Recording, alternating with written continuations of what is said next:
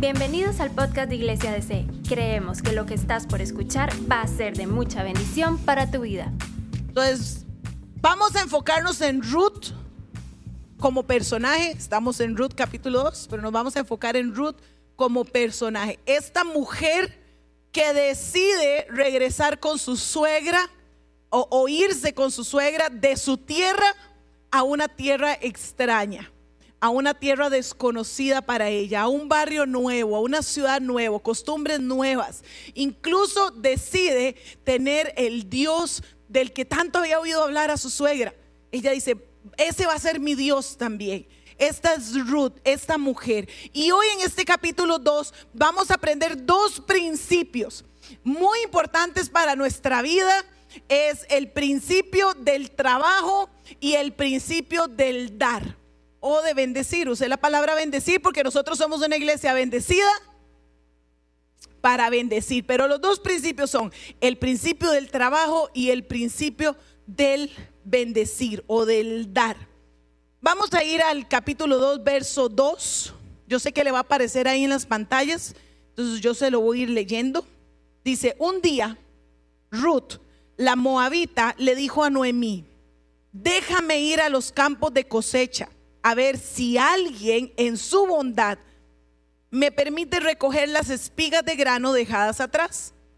Noemí respondió, está bien, hija mía, puedes ir. Así que Ruth salió a recoger espigas detrás de los cosechadores y resultó que lo hizo en un campo que le pertenecía a vos, el pariente de su suegro, Elimelech. Aquí quiero que veamos este primer principio, porque entendamos que Noemí, ¿verdad? La suegra de Ruth, era una mujer que amaba al Señor, era una mujer que había sido eh, educada, había sido criada en, el, en, el, pueblo del Señor, conocía las tradiciones, la ley, conocía la historia, conocía la salida de Egipto y todo lo que el Señor hizo en esa salida. Esta era la suegra que tenía Ruth. ¿Cuántas historias pudo haber escuchado Ruth ahí en los cafecitos en la casa de sus suegros? De cómo el Señor sacó al pueblo de Egipto, cómo lo guardó en el desierto, cómo le proveyó, cómo le mandó el maná, cómo le dio los codornices, todas las historias de ese Dios poderoso que un día Ruth dice, hey, ese Dios va a ser mi Dios. De ese del que he escuchado y escuchado, va a ser mi Dios también. Todas esas historias. Pero un día está Ruth en un escenario diferente. Está Ruth viuda. Recuerden que su esposo había muerto, su cuñado había muerto, su suegro había muerto. Está con su suegra en una tierra extraña, en un lugar que ella no conoce, incluso en un lugar donde ella no es bienvenida. En un lugar donde ella no es aceptada. Los pueblos tenían, ¿verdad? Eh, roces entre ellos, eh, tenían odios entre ellos, tenían rivalidad entre ellos. Y ella llega a vivir en uno de los territorios de personas donde más la detestaban, la odiaban, la rechazaban a ella. Ella era moabita. La Paz Silvia explicó todo esto el día de ayer. Se puede poner al orden. Y ahí está Ruth, sola en el sentido de que no tiene a su esposo, se puede estar sintiendo triste, viviendo toda la etapa del duelo. Es que no era solo enterrar a su esposo, era su familia completa. Estaba haciendo el duelo, no tenía ya tal vez con quién conversar, a quién esperar para hacerle la cena, cocinarle un pescadito con puré y verduritas. No tenía a quién, ¿verdad?, esperar para preguntarle, ¿cómo me veo hoy? O para quién arreglarse. Entonces todas e-, esas emociones ella las está viviendo en su corazón. Ella se acostaba tal vez en la noche en, aquella casa solitaria, solo con, con, la viejita a la par suya. ¿Y qué estoy haciendo yo aquí? Todavía estaban sus papás porque vea que la Biblia en el capítulo 1 nos dice que, que ella tenía opción de irse con sus papás. Tal vez pensaba, ¿y si, me hubiera quedado con mis papás?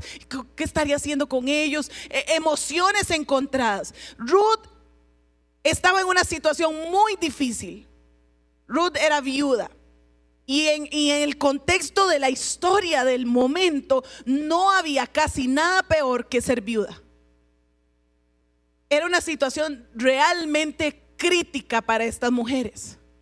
En la cultura, el único que heredaba era el hombre.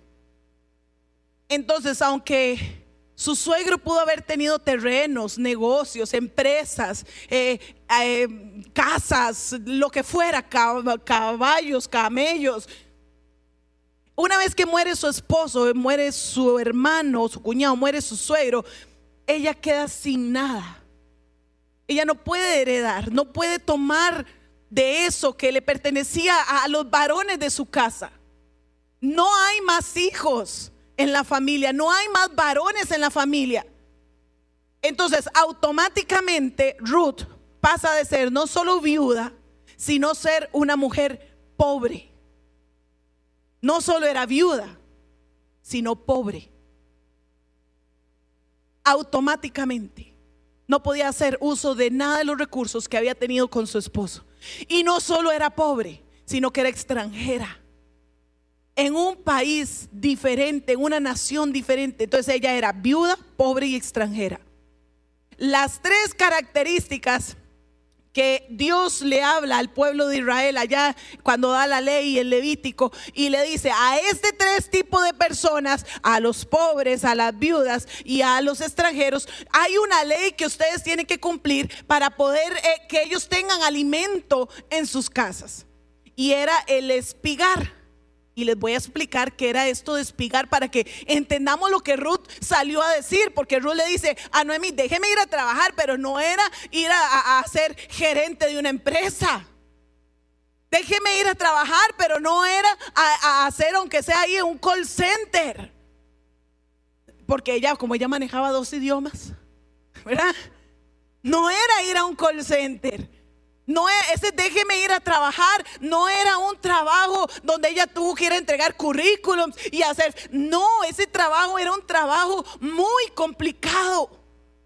El espigar por ley, los dueños de terrenos eh, en, el, el pueblo de Dios, en- dentro de los judíos, los dueños de terrenos, no podían, a la hora de re- recolectar su terreno, no podían recolectar toda la orilla del terreno, o sea, todo el perímetro de ese terreno, no lo podían recolectar. Eso era para las viudas, los pobres y los extranjeros. Y también cuando ellos iban recolectando lo que caía en el suelo detrás de ellos, del grano, mm, el trigo, la cebada, lo que caía detrás de ellos no podía ser recolectado. Entonces, ¿en qué consistía el trabajo de espigar? El trabajo de espigar consistía en que esa mujer tenía que ir muy temprano bajo aquellos soles de ese, de ese territorio, bajo aquel calor, y recorrer todo el perímetro de ese terreno. Si era una manzana, tenía que recorrerlo todo alrededor. Ella no podía ir a un pedacito, porque solo las orillas era lo que ella tenía derecho de recoger. Entonces ella tenía que recorrer. Y después, si podía, tenía que ir buscando en el suelo, sacudiendo hojas, quitando tierra, quitando piedras para ver si encontraba un poquito más de lo que se les había caído a los que iban cegando, a los que iban recogiendo. Todo el día en eso, todo el día corriendo el polvo, todo el día para al final recolectar un poquito que les alcanzaba para comer ese día a ella y a su suegra. Eso era el trabajo de espigar. Pero no solo eso significaba el trabajo de espigar, un trabajo duro, un trabajo pesado, un trabajo eh, donde era todo el día para la, remuneración era muy poca, sino que el trabajo de espigar era un trabajo que se veía feo, porque no era un trabajo de categoría. No era un trabajo de, wow, es que trabaja en tal empresa, es que tiene un negocio propio, es que tiene aquella soda, es que es, no, no, no, no, no.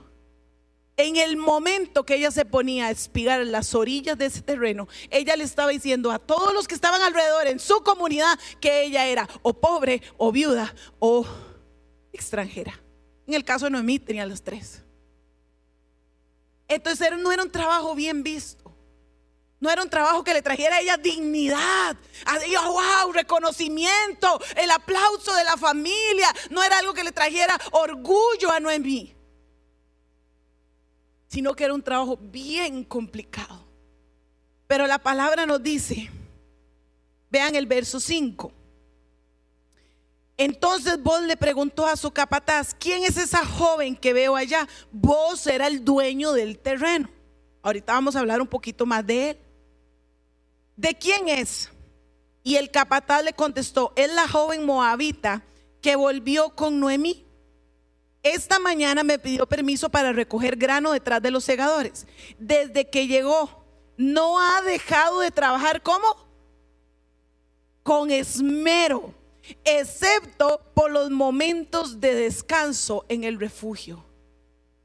¿Cómo era el trabajo de Noemí? Feo, diga, feo. Era el peor del momento. La situación de Noemí era la peor del momento. Lo que ella podía ir a recolectar era lo básico apenas para subsistir ella y su suegra ese día. Pero ella lo hizo con esmero. Trabajó de una manera que solo paraba en pequeños ratitos a descansar, tal vez a, ocultarse aquel sol abrasador aquel sol que la estaba quemando, que la estaba agotando. Eran los momentos que ella se se detenía a, a, a descansar. Y entonces cuando yo empiezo a estudiar el principio del trabajo, que la Biblia no lo deja, no solo en este pasaje, sino en muchos otros de la Biblia, pero específicamente en este de Ruth, vemos a una mujer que estaba en una situación muy complicada, muy difícil, con emociones tristeza, depresión, todas las que usted se pueda imaginar, miedos, temores. Pero ella hace algo. Ella hace algo. Hoy le puse la enseñanza de hoy, haz algo. Haz algo. Ruth se levanta un día y no dice, ay, que llueva maná. Podía llover maná, ella conocía la historia ay, hoy me levanto, Noemí, salgamos porque ya, ya viene suegrita, ya vienen los cornices. No, ella se levanta y dice, hey, hay que hacer algo, suegra, o sea, nos vamos a morir de hambre, deme permiso para ir a trabajar.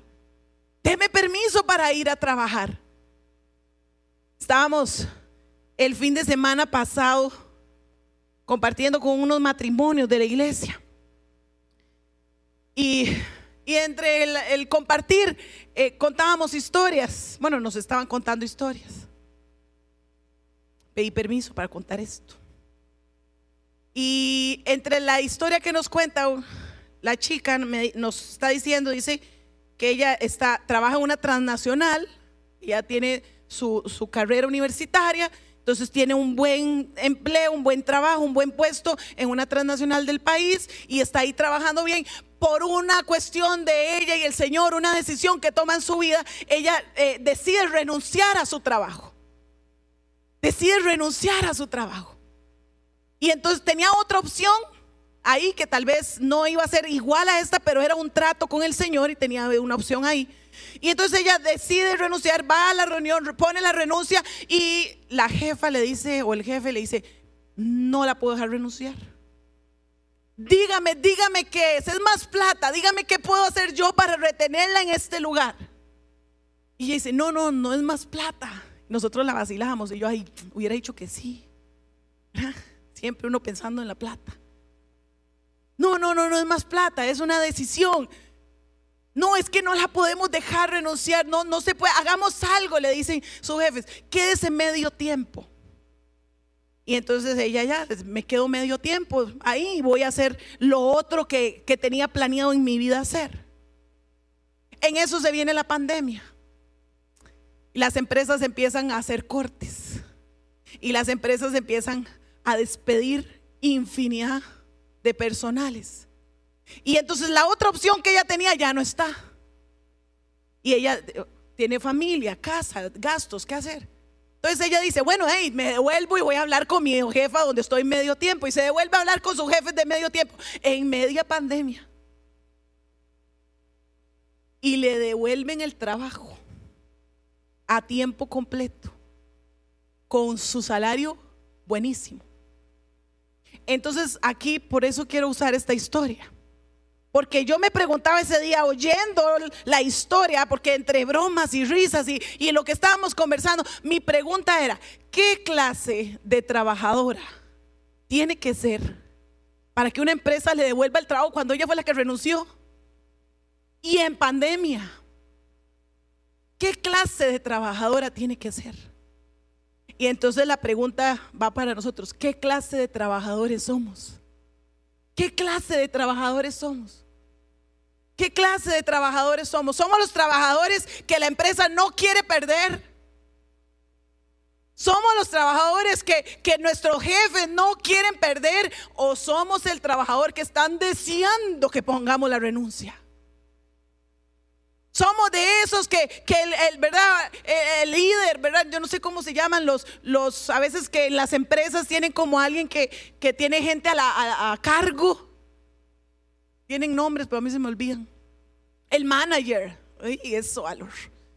Tal vez el, manager le da una oportunidad y, otra. Y mire, papito, mire, mamita, eh, eh, esto, yo, yo lo capacito, está bien, venga. Vea, esto se hace así. Mire, hágalo así. Vea, esta es la meta que tenemos que cumplir. Mire, hable así con el cliente. Llámelo de esta manera. Y usted, ay, ay, le pasan las horas. Le pasa el tiempo. Está deseando, acaba de entrar a las 8 y está deseando que llegue a las 9 para el café. Entra a las 10 y está deseando el mediodía para el almuerzo. ¿Y qué hizo? Llega el manager. ¿Y qué hizo? Ay, no, es que es que es que me faltó llegar a la meta. Y otra vez, y otra. ¿Qué clase de trabajadores estamos siendo?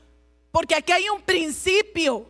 Aquí no era un trabajo bonito, no era un trabajo de glamour, como ahora que, todo es apariencia en esta vida y que queremos aparentar y, tomarnos fotos. y no era un trabajo para tomarse fotos. Era un trabajo que incluso generaba vergüenza.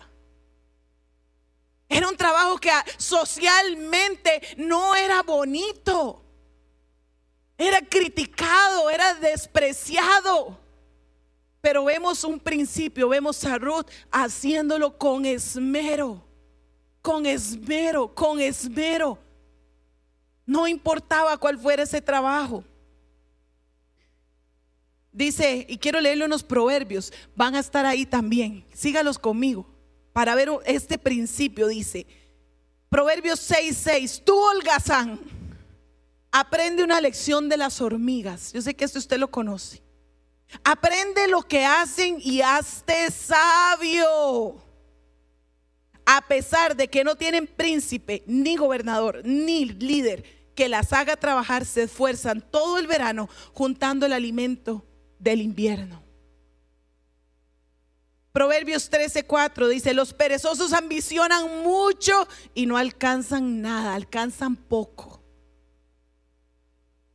Pero los que trabajan con esmero ¿qué pasa? Prosperarán. Proverbios 10, 26. Los perezosos irritan a sus patrones, como el vinagre a los dientes y el humo a los ojos. Hay trabajadores que son irritantes. Hay trabajadores que su jefe ya no los quieren en su empresa. ¿Cómo estamos nosotros haciendo nuestro trabajo? ¿Cómo lo estamos haciendo? Hay otro proverbio, no lo puse, pero me causaba gracia porque, porque dice que los perezosos son como, como las puertas que giran en sus bisagras. Dice, así son en la cama, gira para un lado, giran para el otro, gira para el otro. Así son los perezosos. Así son los perezosos. ¿Cómo estamos haciendo nuestro trabajo? ¿Estamos siendo esas personas que los jefes no quieren perder? Yo admiro, hay tanta gente que usted los ve, ¿verdad? Eh, eh, la manera en que hacen las cosas, la excelencia con la que trabaja, sin importar su trabajo. Pero una de las personas que admiro mucho en, en mi vida es mi cuñado Hans. Él a veces se conecta. Lo hemos tenido aquí, lo tuvimos el año pasado con toda la serie de finanzas. Él es el empleado que todo jefe sueña tener. Al punto, vea, yo le voy a contar, ojalá que hoy no esté conectado. cuando, cuando se podía y hacíamos las fiestas de los chiquitos de cumpleaños. Yo esperaba de verdad y calzaba de verdad para que en las fiestas estuvieran los tres tíos varones. Y le voy a explicar por qué. Los dos, mis dos hermanos, ¿verdad? del lado mío, para que jugaran con los chiquitos. Porque a ellos les gustan mucho los niños. Entonces, para que ellos jugaran. Pero yo decía, ay, que venga tío Hans. Porque yo sabía que se iba todo el mundo a la fiesta y tío Hans parecía una máquina recogiendo, limpiando, barriendo, sacudiendo. Y la casa quedaba hermosa, hermosa. Y él es así. En una fiesta de cumpleaños está mi esposo que no me deja mentir. Él es así. En un almuerzo familiar. Usted no ha terminado de comer y ya le está quitando el plato para írselo a lavar. Él es así de jefe. Él es así vendiendo chicharrones. Él es así en todo lo que hace. Yo lo admiro mucho. Porque digo, él es el empleado que toda empresa sueña tener. Entonces, la Biblia nos está dejando un principio. Seamos el empleado que todo jefe sueña tener. Seamos el trabajador que todo jefe sueña tener. Y usted me dice, paz, pero yo no tengo trabajo. Haga algo. Haga algo. Lo de Ruth ese día fue levantarse y decir, me dejan ir a trabajar. Tal vez lo suyo para usted esta es, hey, esta vez me levanto y voy a ir a entregar currículos. Tal vez el trabajo, lo que tienes que hacer es levantarte y decir, hoy voy a ir a tocar a esa empresa, hoy voy a ir a tocar a esa puerta, hoy voy a levantarme. Haga algo, haga algo. Admiro mucho todos los emprendedores que han salido en este último tiempo, todos los inventos que han hecho desde sus casas para hacer algo para hacer algo. El trabajo dignifica. El trabajo es honra. No importa el que sea, el trabajo es honra. No importa si te toca una carrera titulada o si te toca un oficio, el trabajo es honra. Y tenemos que honrar al Señor con nuestro trabajo. Ahora, ese es el caso de Ruth. Y esta mañana te puedes identificar con Ruth en alguna área. Tal vez estás pasando un momento económico difícil, tal vez estás sin trabajo, tal vez estás apenas con lo necesario en la casa, tal vez incluso sales de hoy y no tienes para ir a almorzar y estás dependiendo de lo que Dios haga en tu vida, del milagro que el Señor haga en tu vida. Tal vez estás con emociones encontradas, con tristeza, con depresión, con soledad, tal vez la ausencia de alguien, tal vez estás en medio de un duelo. No sé la situación y tal vez te identificas con Ruth en esta mañana. Pero ahora al, final vamos a ver lo que el Señor hizo. Y vamos ahorita a hablar del segundo principio y del segundo personaje, que es vos. Y vamos a hablar del principio de dar, o como le puse yo aquí, bendecir a otros, bendecir a otros. Vos, nos dice la, la historia, vos era el dueño del campo. Vos estaba bien. Económicamente él estaba bien, era el empresario, era el terrateniente. Vos estaba bien, tenía los medios suficientes. Y, y tal vez esta mañana podamos identificarnos con vos y usted puede decir, yo soy una persona próspera.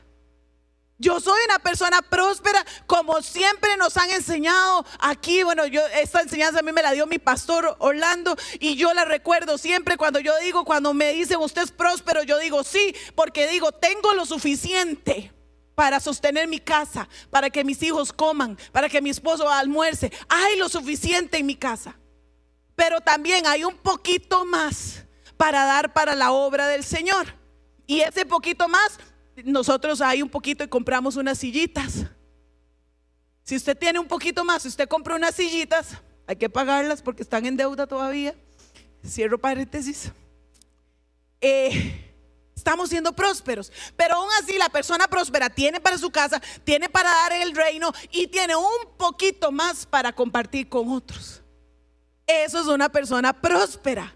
Si usted ha compartido, aunque sea unas papas fritas con alguien más, un helado, un boli, usted es próspero. Grabémonos eso en la cabeza. Somos prósperos. Vos era un hombre próspero. Y dice el verso 12, Está vos hablándole a Noemi, a Ruth, perdón. Recuerden, vos es el jefe. Y le dice que el Señor de Israel, bajo cuyas alas viniste a refugiarte, te recompense abundantemente por lo que hiciste. Qué lindo, ¿verdad? Recibir esa bendición. Que el Dios de Israel te recompense, te recompense, te recompense. Pero lo que yo quiero que, que veamos en este pasaje es que la bendición de vos no se quedó ahí. Vos no se quedó solo. Ay, sí, Ruth, que el Señor te recompense. Que te vaya bien, Ruth. Ya vos sabía, vos sabía. Vos sabía la situación de Ruth, ya era la historia del pueblo, ya se conocía lo que Ruth había hecho. Ya se conocía que Ruth había decidido irse con su suegra. Eso casi nunca pasa. Y en esta época en la que estamos hablando, y a un lugar donde no era su ciudad, que ella decidiera, claro, todo el mundo estaba sorprendido, escogió a la suegra. aquí en otro paréntesis, yo le digo al Señor, Señor, ayúdame a ser una suegra como Noemí. Qué lindo, querían quedarse con ella. es otra enseñanza. Pero ya se conocía en el lugar la historia de Noemí, de Ruth. Ya se conocía. Ruth era conocida en el lugar. Vos sabía la situación de Ruth. Vos sabía que esas dos mujeres estaban en pobreza extrema. Vos sabía que esa mujer estaba espigando en su campo porque tenía que llevar algo de comer a su casa. Vos sabía la situación y la bendice. Pero aquí está lo, el, el principio que quiero que es carvemos y nos llevemos hoy. En el verso 8 dice, vos se acercó a Ruth y le dijo, escucha hija mía, quédate aquí mismo con nosotros cuando recojas grano. Y aquí vamos a ir haciendo una lista. Yo quiero que ahí en sus notas o en su mente usted vaya haciendo una lista de lo que vos hace, porque vos no solo bendice, sino que la bendición va acompañada primero de una invitación a quedarse en sus campos. Recuerde que la podían echar, cuando Ruth sale, dice, a ver si alguien en su bondad me deja recoger. Vos tenía todo el derecho de prohibirle recoger en su campo. Pero vos le dice, hija, quédate con nosotros, no vaya a ningún otro lado, quédese en mi campo. Hay una bendición ahí también en hechos. Dice, sigue muy de cerca a las jóvenes que trabajan en mi campo. Fíjate en qué parcela están cosechando y síguelas. No era, Ruth no era una empleada contratada, pero la está tratando como una empleada contratada. Y le dice, vaya, vaya, vaya. Dice, advertí a los hombres que no te traten mal. O sea, sí podían tratarla mal. Sí podían hacerle bullying. Sí podían criticarla. Sí podían rechazarla. Sí pasaba, sí sucedía. Porque si eso no sucedía, ¿por qué vos le estás advirtiendo a sus empleados que no la traten mal? Entonces, la bendición de vos, esa oración que vos haces, esa bendición que hace verbal, la acompaña de una protección, de una invitación a quedarse en sus campos, de una protección para que nadie la moleste. Dice el verso, final del verso 9, dice, y cuando tengas sed, sírvete del agua que hayan sacado del pozo. O sea, le da derecho de tomar del agua de sus empleados tome del agua que hay ahí. Vamos a brincar al verso 14. Dice, después a la hora de comer, vos la llamó y le dijo, ven aquí y sírvete de la comida. Puedes mojar tu pan en el vinagre. De modo que Ruth se sentó junto a los cosechadores y vos le dio de comer grano tostado. Ella comió todo lo que quiso hasta que le sobró. La Voy repitiendo para que usted no se lo olvide. Vos la bendice, pero la bendición va acompañada de una invitación a quedarse en sus campos, de una protección para que nadie la moleste, de agua, de comida. Coma, coma todo lo que quiera. Y es más, si usted sigue leyendo el capítulo 2, la comida le alcanzó para ella estar ya ni para llevarle a su suegra. Coma. Y la tercera bendición, la quinta, perdón, que hace vos, dice en el verso 15, cuando Ruth regresó a trabajar, Vos le ordenó a sus trabajadores, déjenlas recoger espigas aún entre las gavilas, gavillas, y no se lo impidan. Acuérdense que había una ley que eso indicaba solo, única y exclusivamente dónde podía recoger Ruth. Pero vos le dices a los empleados, hey, que recoja donde ella quiera. Aún entre, entre los manojos ahí grandes que usted, si ella quiere recoger ahí, que recoja. Que recoja. Dice que ese día Ruth recogió tanto, tanto, tanto del grano. Aproximadamente dicen 22 libras. Me decía una hermana en la mañana, eso es masa para un mes, para una familia. Tanto recogió Ruth. Pero lo que quiero enfocarme es que la bendición de vos no iba solo de palabra. La bendición de vos iba con hechos también hacia la vida de Ruth. La bendición de vos iba acompañada de hechos. Ese es el principio de dar. Ese es el principio de bendecir. Eso es lo que de iglesia desea. Somos, somos bendecidos para bendecir. Ese es el principio que nos enseña la Biblia. Bendiga a otros. Bendiga a otros. Haga algo para bendecir a otros. Haga algo. Dice Proverbios 3:27. No dejes de hacer el bien a todo el que lo merece. Cuando esté a tu alcance, ayúdalos. Si puedes ayudar a tu prójimo hoy, no le digas, vuelve mañana y entonces te ayudaré. No, otro día. No, eh, después. No, no, no. ¿Cuándo? Hoy. Hoy. Hoy. Si usted tiene hoy, bendiga hoy. Bendiga hoy. Santiago 2.14 dice, amados hermanos, ¿de qué sirve a uno decir que tiene fe si no lo demuestra con sus acciones? ¿Puede esa clase de fe salvar a alguien? Supóngase que ve un hermano o una hermana que no tiene que comer ni con qué vestirse y uno de ustedes le dice, adiós, que tengas un buen día, que el Señor te bendiga, abrígate mucho y coma bien.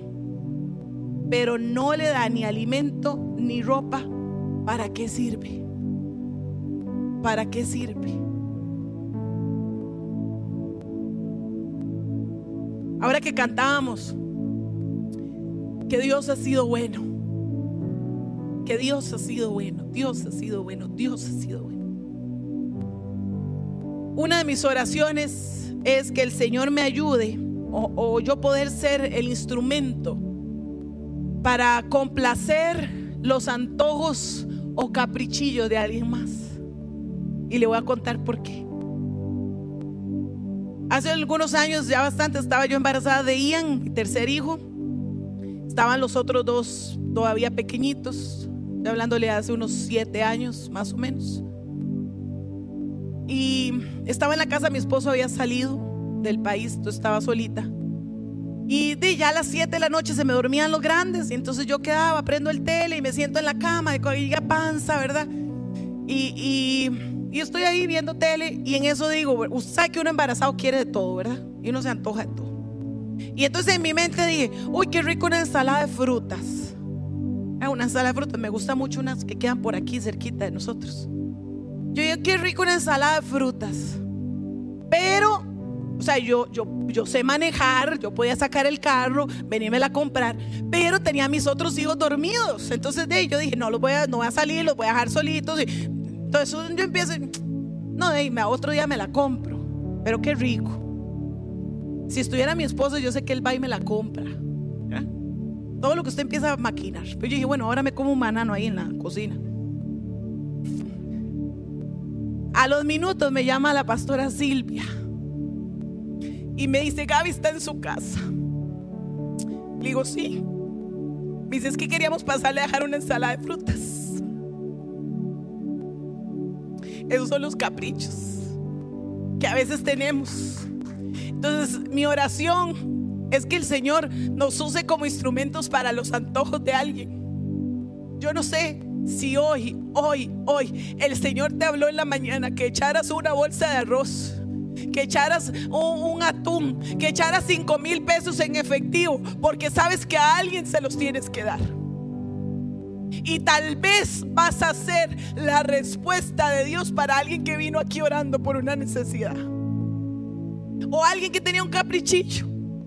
Pero usted va a ser ese instrumento del Señor para suplir esa necesidad. Porque el principio es, sea bondadoso de, no solo bendigamos a los demás, no, hagámoslo con hechos también de, de, de, de.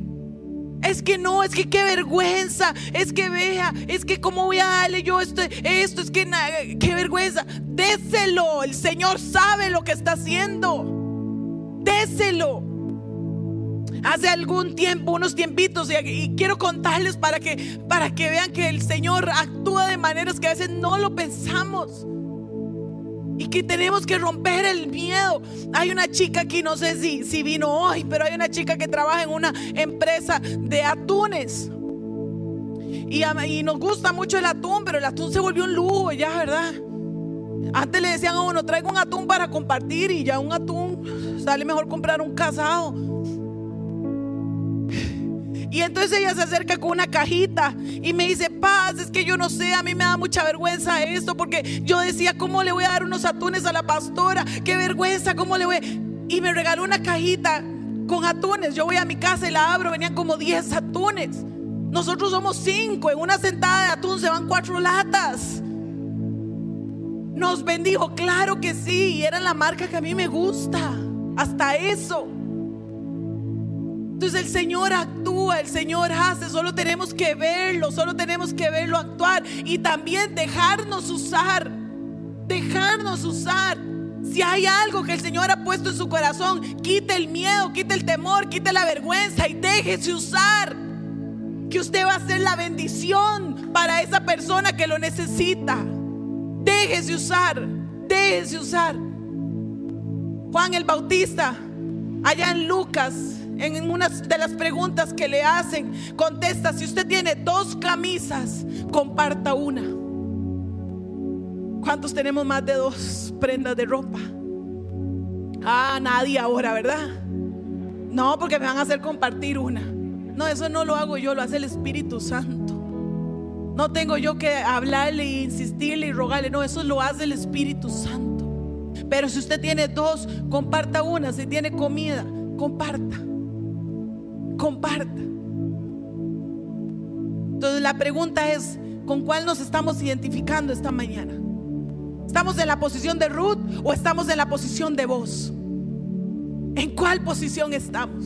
Estamos en la posición que necesitamos de verdad un milagro y que la intervención de Dios, de su mano, esté en nuestra vida hoy. O, estamos en la posición que decimos, Señor, úsame porque tengo para compartir. Tengo para compartir. ¿A quién? Dirígeme, ¿a quién? ¿En cuál posición estamos? Pero les dije, hay un tercer personaje en toda esta historia. Hay un tercer personaje. Ese se llama Dios. Ese se llama Dios. Cuando Noemí llega con la harina y con el poquito de almuerzo, llega a su casa y le dice a su suegra, suegrita, tome aquí le traje almuerzo de una vez y vea todo lo que recogí. Noemí se asombra y dice, pero, pero mamita, ¿dónde anda usted metida? porque traía mucho más de lo, ¿verdad? De lo acostumbrado. ¿A dónde se fue usted a meter? Yo se lo estoy traduciendo, pero eso está en la Biblia, capítulo 2, ¿verdad? Y, Ruth le dice, hey, pues ahí suegrita andaba en un terreno y no ves, suegrita, así de casualidad, por pura chiripa. o sea, yo no sé cómo llegué al terreno de un hombre que se llama Vos. Un hombre muy bueno. Y Noemí dice, ¿cómo, cómo, cómo se llamaba? Vos vos, Ruth, llegaste al terreno de uno de nuestros parientes. Ruth, llegaste al terreno de uno de nuestros rescatadores. El próximo sábado voy a estar hablando un poquito más de esta posición de vos como rescatador. Pero llegaste al terreno y ya yo quiero cerrar esta enseñanza con algo muy importante para nosotros, los que hemos decidido tener a Dios como nuestro único Señor y Salvador. Nosotros no vivimos de chiripas, nosotros no vivimos de casualidades. Usted vive por la obra y la manifestación del Señor en su vida. No es una casualidad. No es, ay, sí, ay, yo no sé cómo pasó, pero tenía cita en el seguro hasta dentro de dos años y me acaban de llamar que la tengo en un mes. Eso no es una casualidad, eso es la mano de Dios sobrando. No es una casualidad que tu vecino te lleve almuerzo, es la mano de Dios rindiendo la comida de tu alacena. No es una casualidad que te regalen una ropita ahí para tus hijos. Es la mano de Dios cuidando a tus hijos. Es la mano de Dios. Nosotros los hijos de Dios no vivimos de casualidades. Nosotros vivimos de la voluntad preciosa del Señor. ¿A dónde tenemos que tener nuestra mirada atenta, nuestros ojos listos? ¿A dónde está la obra de Dios? Porque Él está haciendo. Él es el que trabaja, Él es el que guía, Él es el que hace, Él es el que te da, Él es el que recompensa. Es Él. No hay otro, es Él. En nuestras vidas es Él. Él es bueno, Él es buenísimo con sus hijos. Y por eso ahora podíamos cantar, Dios es bueno. Dios es bueno, su fidelidad me alcanza. Su fidelidad me alcanza. Tenemos que aprender a ver los detalles del Señor. Tenemos que aprender a ver los detalles del Señor. Tenemos que aprender, iglesia, a ver los detalles del Señor. Dos principios. Haz algo haz algo. Si estás como Ruth, haz algo. Si estás como vos, haz algo. Gracias por escucharnos. No olvides compartir este mensaje. Para más contenido e información sobre Iglesia DC, puedes visitar nuestro sitio web iglesiadc.com.